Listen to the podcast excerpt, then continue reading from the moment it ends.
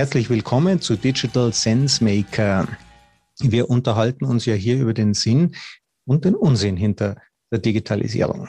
Ich habe ja selber Informatik studiert und 1992 bin ich ins Berufsleben eingestiegen und da war gerade die Hochzeit des Software Engineering. Also wir hatten gedacht, die vielen Probleme bei den Softwareprojekten, die kommen, weil Softwareentwicklung halt eine junge Ingenieurdisziplin war. Wir wollten unseren großen Vorbildern Architektur oder Maschinenbau nacheifern. Jetzt Software Engineering stellt sich als eine Geschichte des Scheiterns heraus. Wir wollten einfach nicht wahrhaben, dass das nicht funktioniert und wir haben weiterhin versucht, das Engineering von Software zu verbessern. Das ist ungefähr so, also wenn man Menschen beobachtet, die äh, bei verschlossenen Tür reingehen wollen, ja, was machen die? Die probieren es nochmal nur fester und dann nochmal und ja, aber die Tür ist halt zu erst mit dem Aufkommen der agilen Software Engineering, Softwareentwicklungsmethoden, also Methoden, die ganz bewusst den klassischen Ingenieurdisziplinen zuwiderlaufen, also ein ganz konsequentes Gegenkonzept darstellen. Erst da wurde klar, Software ist gar keine Ingenieurdisziplin. Also nicht das Software Engineering ist am Engineering gescheitert, sondern ist also keine minderwertige Ingenieurdisziplin. Nein, das Engineering ist an der Software gescheitert. Softwaretechnik ist eigentlich gar keine Technik, sondern eine Denkweise. Und die agilen Methoden, die wir heute einsetzen, die setzen sich jetzt überall durch. Auch in dem, was wir früher für Ingenieurdisziplinen gehalten haben. Dort, wo es halt Sinn macht. Ja, mit agilen Methoden kennt sich mein heutiger Gast aus. Robert Lüders lebt sie täglich. Hallo Robert, schön, dass du da bist. Hi Christoph, danke, dass du mich eingeladen hast. Gern. Ähm, wann hast du die agilen Methoden für dich entdeckt? Ähm, das war im Jahr 2016, also jetzt vor fünf Jahren. Da bin ich nach der Uni bei einem kleineren Unternehmen gelandet, habe da alles über Scrum gelernt und agiles Arbeiten, war dann Trainer und Berater und äh, bin jetzt seit ähm, gut zwei Jahren in einem großen Digitalisierungsprojekt in einer Bank in Deutschland und bin aber auch noch nebenberuflich äh, selbstständig. Alles rund um das Thema Agilität, Workshops, Trainings etc. Jetzt hast du schon das erste genannt, agile Methoden. Das ist ja so ein Bündel von Buzzwords, wenn man will. Was ist eigentlich Scrum? Mhm. Das ist eine ganz spannende Frage. Uh, Scrum ist uh, das bekannteste agile Rahmenwerk. Also ich sage immer, ähm, wenn du dir vorstellst, dass du in den Supermarkt gehst, da kommst du als erstes in welche Abteilung, Christoph? Äh, das ist die Gemüseabteilung bei uns zumindest. Ist auch in Deutschland tatsächlich so. Bei uns gibt es auch als allererstes Gemüse und da findest du ganz viele verschiedene Sorten. Ne? Da findest du Sellerie, da findest du Kartoffeln, äh, da findest du Zwiebeln. Und ganz ähnlich ist es mit diesen agilen Rahmenwerken. Da gibt es auch ganz, ganz viele. Ne? Da gibt es Scrum, da gibt es DevOps, da gibt es Kanban. Und äh, Scrum ist einfach nur das bekannteste agile Rahmenwerk. Ähm, das ist quasi die Kartoffel unter den agilen Rahmenwerken. Und äh, da gibt es jetzt also auch andere. Und ähm, tauchen wir erstmal ein, damit wir Scrum verstehen und dann unterhalten wir uns vielleicht noch kurz über Kanban, damit wir auch so ein bisschen die Unterschiede kennenlernen von diesen Dingern. Ähm, wie schaut denn da so ein Tag aus? Mhm. Also im Scrum, das ist vor allen Dingen gut geeignet dazu, wenn du ein Produkt entwickeln möchtest, ähm, weil du sagst, ich möchte nicht an Tag A versuchen, den großen Schuss zu landen und bis Tag Z durchzuplanen, um meinem Kunden ein Top-Produkt anzubieten, sondern du sagst, ich breche mir das Ganze herunter. Ich sage, ich plane an Tag A nur für Tag A, an Tag B mache ich dasselbe und so weiter und so fort und habe so die Möglichkeit, dass ich mich immer wieder neu ausrichten und neu anpassen kann an das, was mein Kunde wirklich braucht, was der wirklich will in seinem Produkt und nicht, was da alles noch theoretisch reinpassen könnte. Was ist denn der Unterschied zwischen dem, was der Kunde will und dem, was er braucht? Oh, das ist natürlich eine sehr gute Frage. Ne? Der Kunde, der äh, glaubt ja immer zu wissen, was er will, aber ähm, was er braucht, ist dann im Endeffekt auch wieder was ganz anderes. Ne? Da gibt's äh, ist quasi wie beim Schweizer Taschenmesser. Ne? Da brauchst du das Messer, hast aber auch noch einen Korkenzieher und äh, eine Nagelfeile.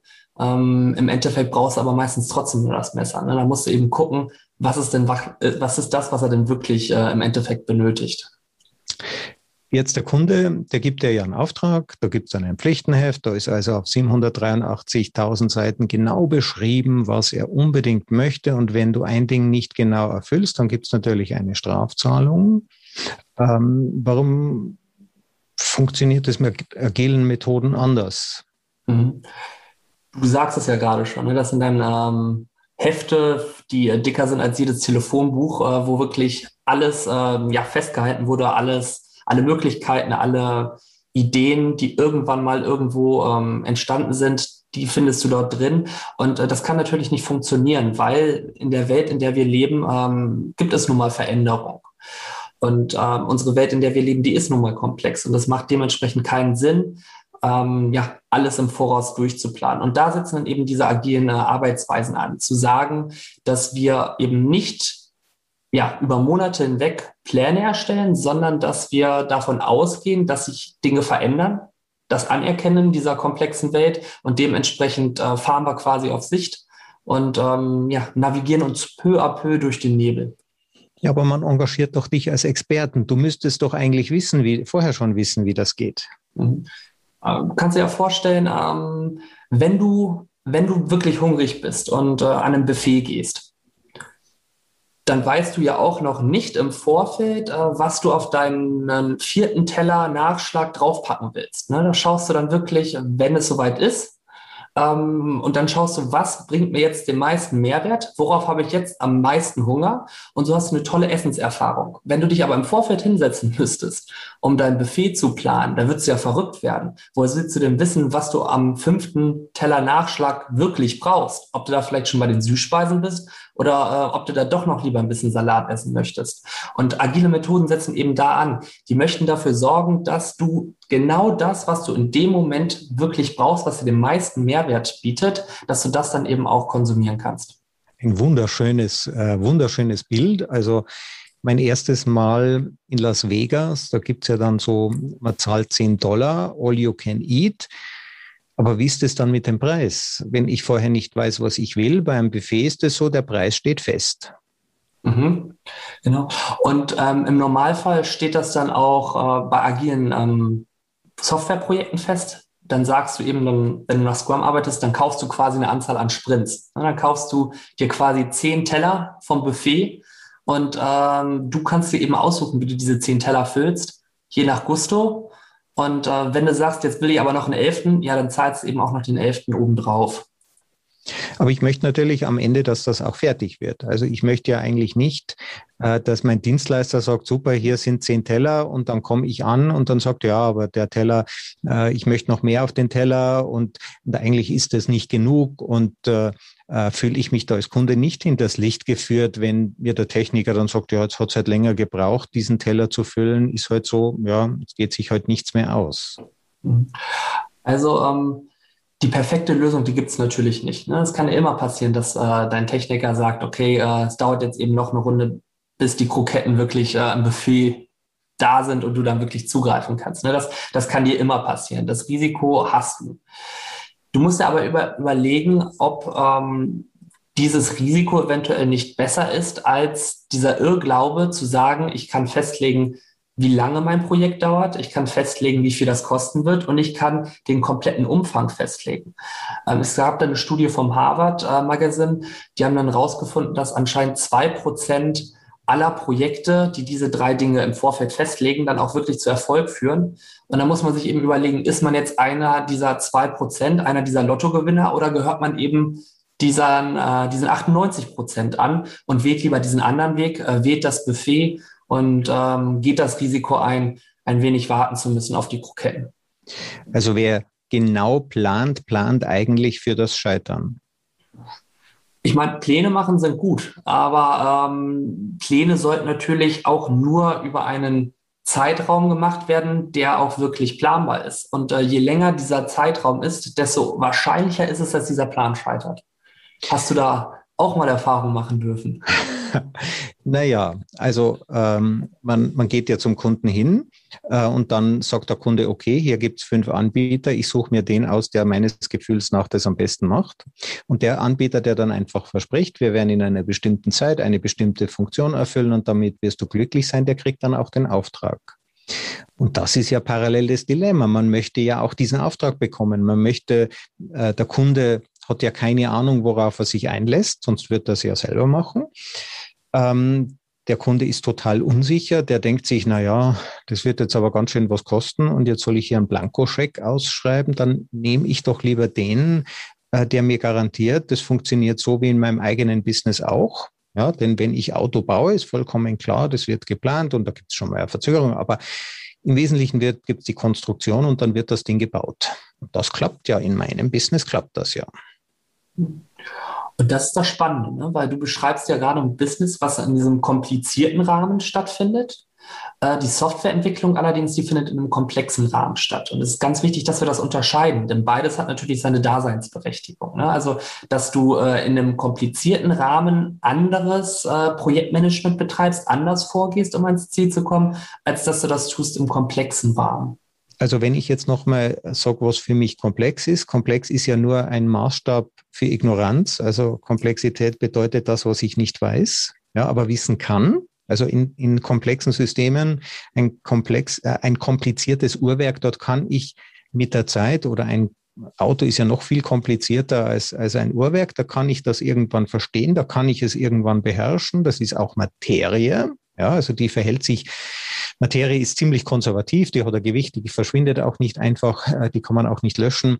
Ähm, das heißt, äh, ich, ich habe ein Gebäude, ich habe einen Gebäudeplan. Ja, wenn man sich vorstellt, das Empire State Building ohne Plan, ja, zu sagen, jetzt sind wir mal, ja, jetzt haben wir den zweiten Stock, schauen wir mal, oder? Was machen wir eigentlich morgen?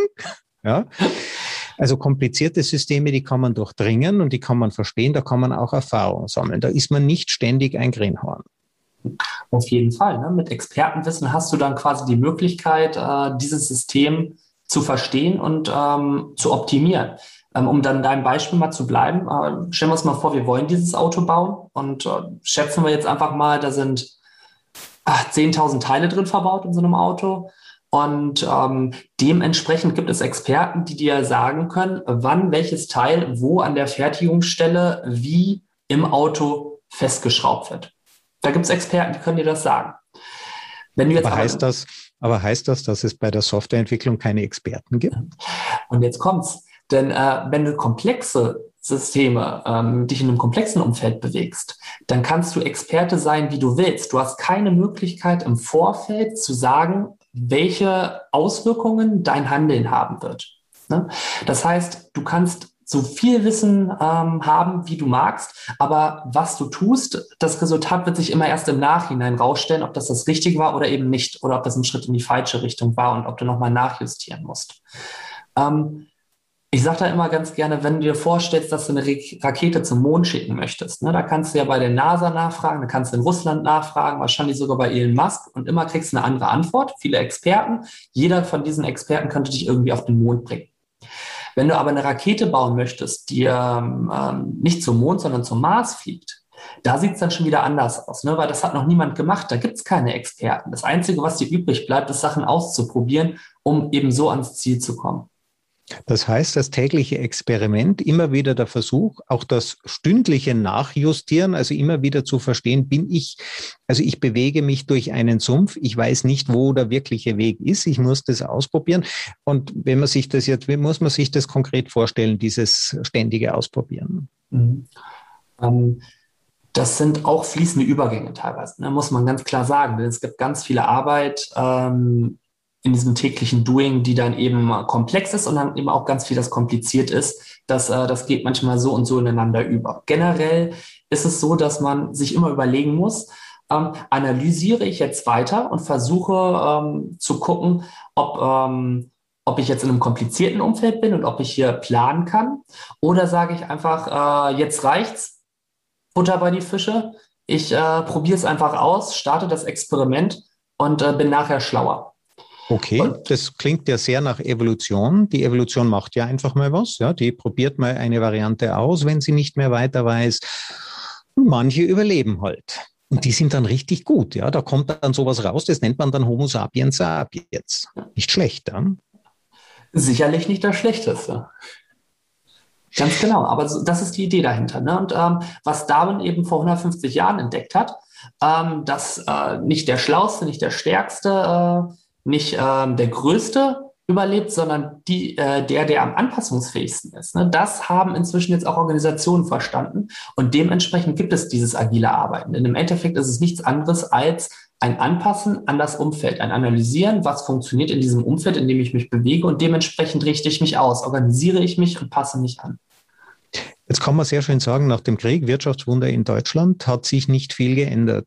Das war auch ein sehr, sehr konservatives System. In konservativen Systemen ändert sich wenig. Da kann man auch Expertenwissen aufbauen, indem man 17 Häuser baut und nach dem 17. Haus hat man dann auch Expertenwissen. Was hat sich da geändert? In Deutschland, ähm, wenn ich so rausgucke, kann ich dir sagen, nicht viel. Äh, da würde ich dich gerne fragen, wie das in Österreich ist. Ja, noch weniger unter Umständen. Ja, also äh, es gibt bei uns die äh, klügsten Köpfe und die besten Universitäten. Und wenn man dann ein erfülltes Berufsleben äh, machen möchte, antreten möchte in Eigenverantwortung, ja, ja, dann geht man nach Singapur oder man geht nach San Francisco oder mittlerweile geht man eben in ein äußerst restriktives Land, nämlich nach Dubai. Also ganz faszinierend. Dort kann man, dort, dort wird man geschätzt, dort kann man auch seine Fähigkeiten richtig ausleben. Da braucht man eben nicht äh, 15 oder 28 Unterschriften quer durch alle Hierarchien, sondern da kann man eben das tun, was man gerade für wichtig und gut hält, ohne dass man es natürlich genau wissen will. Und man muss nicht sofort den Kopf hinhalten dafür, dass man eigentlich als Experte hätte wissen müssen. Das kann ja gar nicht funktionieren. Ja, das, das ist dieses Umdenken, was da eigentlich stattfinden müsste, ne? weil ähm, du hast es ja gerade schon gesagt, dass äh, Expertenwissen, das haben wir uns aufgebaut über diese ganzen Jahre und diese Art des Arbeitens, das hat ja auch äh, wunderbar funktioniert, eben in dieser komplizierten Welt. Das hat äh, jahrelang sich bewährt und hat ja auch deswegen ähm, zu sehr viel Wohlstand und äh, sehr viel Erfolg geführt. Die große Herausforderung ist jetzt aber, dass dieser Schritt zur Komplexität eben gegangen werden muss und da tut man sich vielleicht auch kulturell bedingt wirklich schwer. Ich habe die Vermutung, es handelt sich um eine Kränkung.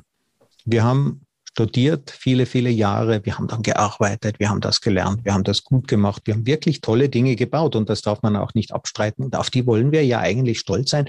Und all das soll auf einmal nichts mehr sein? Das tut weh. Das kann ich mir gut vorstellen, ja. Dabei macht es ja eigentlich Spaß zu lernen. Ne? Also dieses Lifelong Learning-Thema, das, äh, das ja eigentlich besagt, dass du nie am Ende bist mit deiner ähm, Entwicklung, dass du immer weiter lernen ja, darfst, musst, ne, wie, du, wie du das eben sehen möchtest. Das ist ja der entscheidende Punkt. Eigentlich ist das Ganze ja eine, eine spannende Chance, immer neue Sachen sich beibringen zu dürfen. Ja, also man kann sich aber halt auf nichts verlassen. Also das, was man erarbeitet hat, es ist, man muss täglich, man muss sich wie in einer guten Ehe, man muss sich eine Beziehung täglich neu erarbeiten und ich denke, man muss sich auch den Spaß an der Arbeit und seine eigene Kompetenz täglich neu erarbeiten. Und wir sitzen halt gern auf unseren Errungenschaften herum und sonnen uns in dem, was wir irgendwann mal erreicht haben. Das kann ich ja nur unterstreichen. Hm. Wie schaut denn so ein Tag aus? Ähm, wenn man jetzt erstmal, oder, oder was ist der Zeithorizont? Fangen wir damit an. So wie lange kann man denn planen, wenn man denn plant? Das ist eine, ist eine gute Frage. Ähm, wenn wir nach Scrum arbeiten, dann sagen wir, unsere Sprints, also diese Planungsabstände, äh, die laufen zwei oder vier Wochen, also irgendwo zwischendrin. Im Vorfeld sagen wir, wir planen alle zwei Wochen und dann bleibt das jetzt auch erstmal so. Und dementsprechend nehmen wir uns auch nur vor, was wir in diesen nächsten zwei Wochen alles geschafft haben müssen. Und Achtung, äh, wir haben natürlich schon ein größeres Zielbild. Ne? Wir haben eine grobe Ahnung, wo die Reise hingeht. Wir haben hoffentlich auch eine Vision, also eine Idee, ähm, wie wir die Welt wirklich sehen wollen, dank unseres Produkts, das wir da bauen. Ne? Das ist schon gegeben, also so eine grobe Richtung. Aber dieses spezifische, detaillierte, genaue Plan, das, wie gesagt, alle zwei Wochen für zwei Wochen. Okay. Das heißt, alle zwei Wochen, es gibt für zwei Wochen mal einen konkreten Plan, was bauen wir da und dann schauen wir wieder, wie weit sind wir gekommen. Wie läuft jetzt der Tag ab? Der Tag äh, eines Scrum Masters ist äh, ganz, ganz individuell tatsächlich. Ne? Du musst wirklich schauen, was passiert wirklich in deinem Team, wo brauchen die Unterstützung. Wichtige Aufgaben sind natürlich das äh, Wegräumen von den sogenannten Impediments, also alles, was das Team irgendwo hindert, daran wirklich arbeiten zu können, zu performen. Da springst du rein als Scrum Master und räumst das hoffentlich alles richtig gut aus dem Weg. Ähm, also kann man sich das vorstellen wie beim, äh, wie heißt das? Das ist nicht Bowling, das ist, äh, das äh, sind Rugby? diese großen. Hm? Beim Rugby meinst du? Nee, die großen schweren äh, Marmorsteine, die man schiebt und dann wird vorne weggebürstet, ja, damit das auch möglichst weit kommt.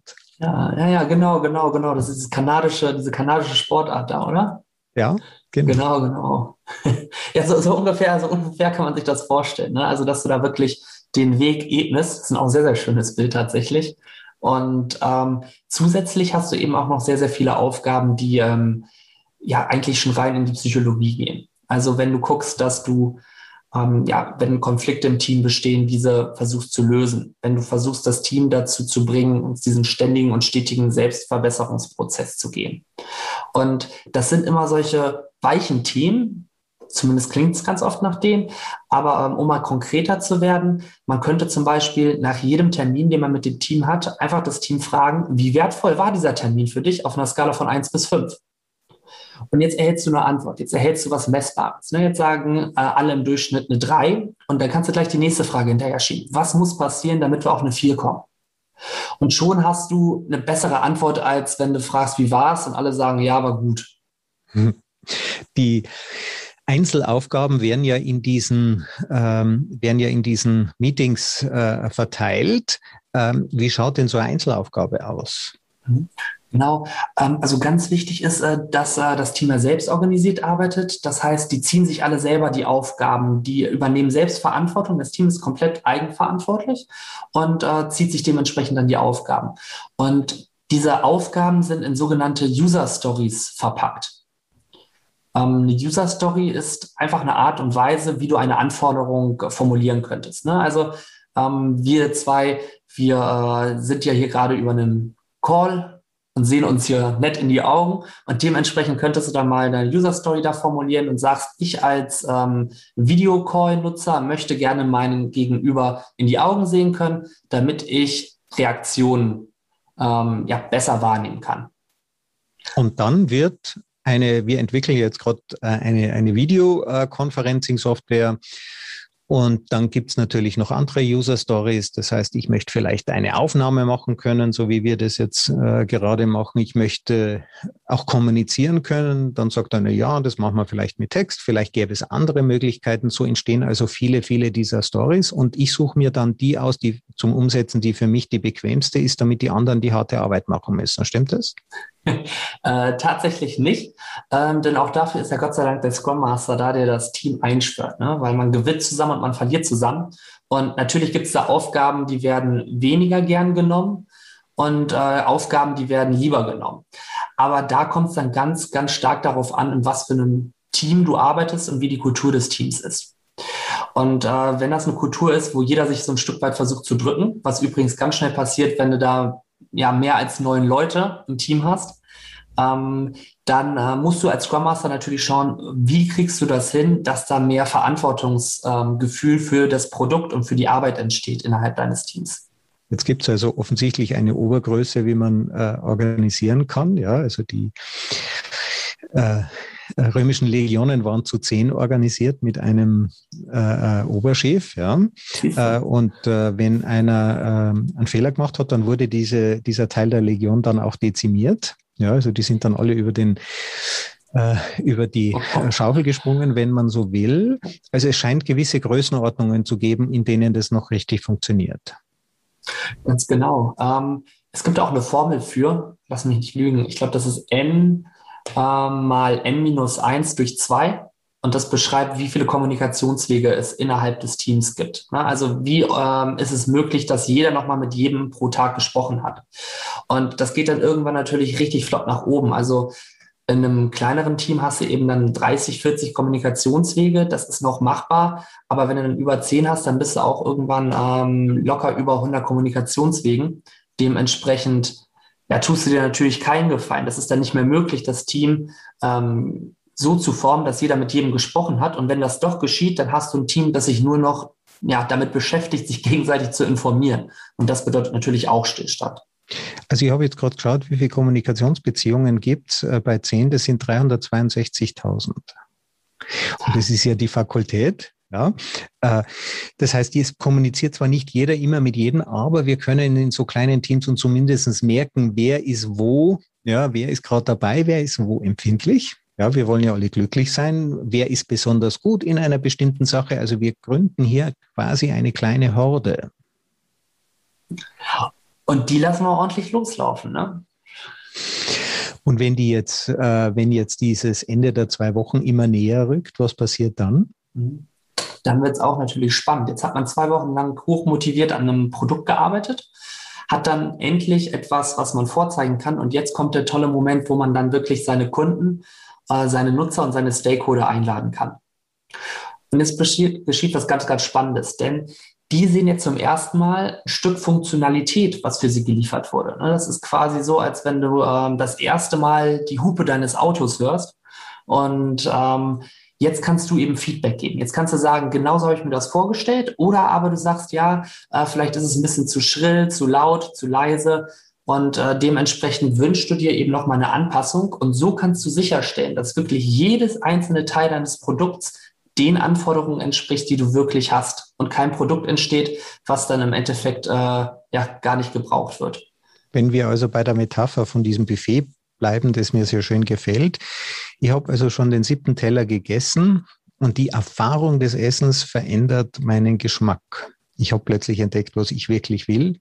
Und dieses neue Produkt, das ich zum ersten Mal sehe, vorher war das ja abstrakt, das war einfach ein Plan, da hätte ich es mir vorstellen können. Und in der Bautechnik gibt es das ja, da gibt es dann so kleine, äh, kleine Kästchen und Dächer und all diese Dinge, damit man sich das wirklich vorstellen kann. Mit Software ist das viel, viel schwieriger. Ja. Jetzt zum ersten Mal kann ich es mir endlich vorstellen und dann verändert die Erkenntnis, die Beobachtung des fertigen Ergebnisses verändert eigentlich dann meine Erwartung. Das kann sehr, sehr gut passieren und äh, passiert im Normalfall natürlich auch, weil ähm, auch Menschen verändern sich und äh, die Bedürfnisse von äh, Gruppen verändern sich dementsprechend natürlich ebenfalls. Und ähm, wenn du vor zwei Jahren irgendwie deine Reise gestartet hast mit deinem digitalen Produkt, dann bist du heute an einem ganz anderen Ort, wo du es dir gar nicht hättest erwarten können.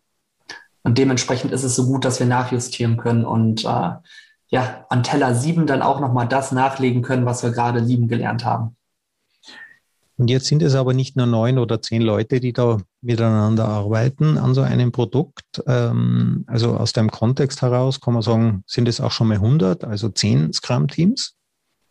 Das passiert natürlich auch, ne, dass du da wirklich dann mit ganz, ganz vielen Scrum-Teams ähm, an einem Produkt arbeitest und da wird es dann wirklich, wirklich herausfordernd. Was passiert denn da? Ein Team macht das, passt nicht mehr zum anderen Team dazu? Im Normalfall passiert das, ganz genau. Und da musst du eben gucken, wie kriegst du das hin, dass eine Organ, ein, ein Programm, was eben aus diesen mehreren Teams besteht, wie kann man das koordinieren, beziehungsweise wie kriegt man das hin, dass die Bescheid wissen, was die jeweils andere Hand eben tut. Und äh, da gibt es dann natürlich auch wieder ganz, ganz viele tolle Rahmenwerke äh, zum Skalieren. Ähm, wirklich Gutes habe ich bisher äh, noch nicht gefunden, muss ich hier ganz ehrlich sagen. Ähm, es gibt welche, die eignen sich super gerade für so eine Transformation, wenn du gerade eben loslegst damit. Ähm, da gibt es welche, die sind ganz, ganz leichtgewichtig, wo du ganz, ganz wenig vorgegeben bekommst. Ähm, aber generell ja, muss da jedes äh, Programm, jedes Projekt muss da eigentlich den eigenen Weg finden und schauen, auch hier, was funktioniert, was funktioniert nicht. Und auch hier ist Evolution gefragt. Auch das ist ja ein großer Unterschied zu dem, was wir unter Ingenieurdisziplinen verstehen. Da wird eben mal aus, dem, äh, aus der Karosserie oder vom Motor ausgehend. Bei Autos äh, beginnt man beim Motor mit der Konstruktion, wird dann irgendwann die, die, das Getriebe und, und die, die Reifenaufhängung und so weiter. Ganz am Ende kommt dann noch äh, das Gehäuse, die Karosserie und irgendwann werden halt die Innenspiegel auch noch auskonstruiert. Das heißt, man hat einen klar vorgegebenen Weg und man hat eben viele, viele Erfahrungen dahinter. Und dann wird das Auto immer wieder gebaut. Und äh, Software ist ja eigentlich kein Produktionsprozess, weil in dem Moment, wo sie programmiert ist, muss sie nicht mehr produziert werden. Sie wird ja dann automatisch, äh, automatisch kopiert. Also das, was wir in der Industrie immer beobachten, dass der Roboter irgendwas fertigen. Genau diesen Schritt, den gibt's eben in der Softwareentwicklung gar nicht mehr. Dann ist das Ding fertig, kommt auf den Markt und wa was passiert dann? Ja, dann kannst du nur hoffen, dass ähm, dass es weitergeht, ne? dass das Produkt äh, so viel Anklang findet, dass du da an dem Produkt weiterentwickeln kannst und das weiter ähm, ja, verbessern kannst. Denn auch ähm, so, so ein Auto, das ist irgendwann fertig. Aber so ein Softwareprodukt, das ist quasi niemals fertig. Da kannst du immer noch dran schrauben, das verbessern, ähm, eventuell neue Funktionen drin einbauen. Das ähm, kennen wir also wahrscheinlich. Auto, das Auto hat ja bestimmte minimale Anforderungen. Was ist denn so ein minimales Softwareprodukt? Also wann geht man raus? Geht man raus, wenn man Jahre daran entwickelt hat und sich ganz sicher ist, wie beim Auto mit Crashtests und so weiter? Also ein Crashtest, den gibt es hoffentlich auch bei der Software. Aber generell sollte man rausgehen, wenn der Kunde sagt, so, jetzt habe ich genügend Mehrwert durch meine Software, die du mir da entwickelt hast und jetzt reicht's. Vielen Dank. Also so früh wie möglich. Das ist das Ziel. Ne? Und deswegen äh, sagen wir ja, um wieder beim Buffet zu bleiben, ähm, du sagst, okay, du kaufst nur eine gewisse Anzahl an Tellern und du kannst sie bestücken, wie du möchtest. Aber wenn du satt bist, dann sagst du jetzt eben, jetzt reicht's und jetzt kaufe ich mir keinen weiteren Teller, jetzt habe ich genügend Mehrwert. Und was passiert denn dann mit den Leuten? Also du machst es ja freiberuflich zum Teil. Ja, mhm. dann ist jetzt erstmal Ende, denn auch Deine Teller werden natürlich von dem äh, befüllt, was du bekommst, während du arbeitest. Wie geht es dann für, für die Leute weiter? Ähm, für welche Leute genau? Für die Entwickler, für dich als Scrum Master, für die Entwickler, die jetzt plötzlich nicht mehr gebraucht werden, weil der Kunde sagt, der Kunde sagt ja, mein Magen ist voll. Mhm. Ähm, das ist das Schöne. Ähm, da kommt dann auf jeden Fall auch der nächste Kunde, äh, denn der Appetit nach Software ist zurzeit sehr, sehr hoch.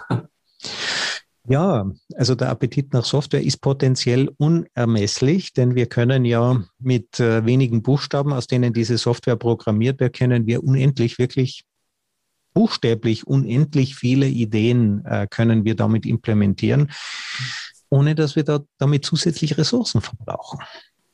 Das ist das Spannende an der Geschichte, ne? dieses, dieses Unendliche an Möglichkeiten. Keine Limitierung dann gesetzt. Ne? Und da steckt ja auch die Komplexität am Ende natürlich drin. Ja. Also ich, ich erzeuge eine gewisse Kompliziertheit für die nächsten zwei Wochen, aber alles, was danach kommt, ist dann wirklich komplex. Ich weiß nicht, worauf ich mich einlasse und das ist das, was den meisten Menschen am schwersten fällt, nämlich Unsicherheit. Unser Gehirn kann mit Unsicherheit überhaupt nicht umgehen. Das, äh, das kann ich mir sehr, sehr gut vorstellen. Da wischt man sich ja manchmal auch selber, ne? dass man da in unsicheren Zeiten, beziehungsweise wenn man mit dem Themengebiet unsicher ist, da natürlich eher ähm, abgeneigt ist, ja. damit Konfrontation, das Team also, zu konfrontieren. Also wir haben mit Softwareentwicklung Wohlstand bekommen und, äh, und auch Unsicherheit. Also wir haben die Sicherheit abgegeben gegen Wachstum, ein Wachstum, das eben potenziell auch unbegrenzt ist. Ja, das ist spannend. Hm. Jetzt die Kunden, ähm, die, du zeigst den Kunden, was passiert. Ja, das heißt, sie erleben relativ rasch. Also es ist eben nicht mehr so, wie das äh, drei Jahre an einer ERP-Software programmiert wird. Dann wird die hergezeigt, dann muss sie eingeführt werden. Alle Leute sind eh schon genervt, sagen, jetzt muss ich meine ganzen Daten übertragen. Dann funktioniert das natürlich nicht. Lernen die Anwender mit der Zeit damit besser umzugehen? Hast du das Gefühl, da steigt das Verständnis, dass ich einfach mehr Produktivität gewinne, auch wenn ich Unsicherheit verliere oder sagen die, der Krempel funktioniert schon wieder. Also Fehler, also Fehler, habt ihr das nicht getestet? Ähm, du sprichst da gerade mit das Entscheidendste an, was dieser äh, in diesem ganzen Bereich auf jeden Fall noch, noch sehr, sehr viel gemacht werden muss. Und das ist Aufklärungsarbeit. Aufklärungsarbeit und Erwartungsmanagement. Denn ähm, im Endeffekt ist es eine große Herausforderung im Normalfall, die Kunden, die Benutzer, die Stakeholder überhaupt in diese Reviews zu bekommen. Denn ähm, keiner hat irgendwo die Kapazitäten. Die Kalender sind ja eh immer voll. Äh, eine 40-Stunden-Woche ist ja geprägt von den äh, 30-Stunden-Terminen. Und jetzt soll es auf einmal nochmal zwei Stunden extra irgendwo in einem Termin sitzen und dann Feedback geben. Also da hast du die erste Herausforderung dass, ähm, dass da wenig Verständnis dann dafür ist. Und dann ist eben dieser nächste Punkt, den du da anbringst, äh, wie gebe ich Feedback, beziehungsweise was sollte der Kunde überhaupt erwarten können. Ne? Ähm, du sagst das ganz richtig mit den Fehlern. Ähm, natürlich wurde die Software vorher getestet, trotzdem können immer mal wieder Fehler aufkreuzen. Äh, blöd, wenn das vor dem Kunden geschieht, aber besser in dem Review als dann später, wenn es dann wirklich läuft, ne? das, ähm, in, in der Anwendung. Und ähm, all solche Dinge muss man den, den Anwesenden im Review immer wieder vor Augen halten. Und über die Wochen, über die Monate, alle zwei Wochen, entsteht dann immer mehr und mehr so ein gutes Verständnis dafür, was überhaupt der Sinn und Zweck der ganzen Geschichte ist.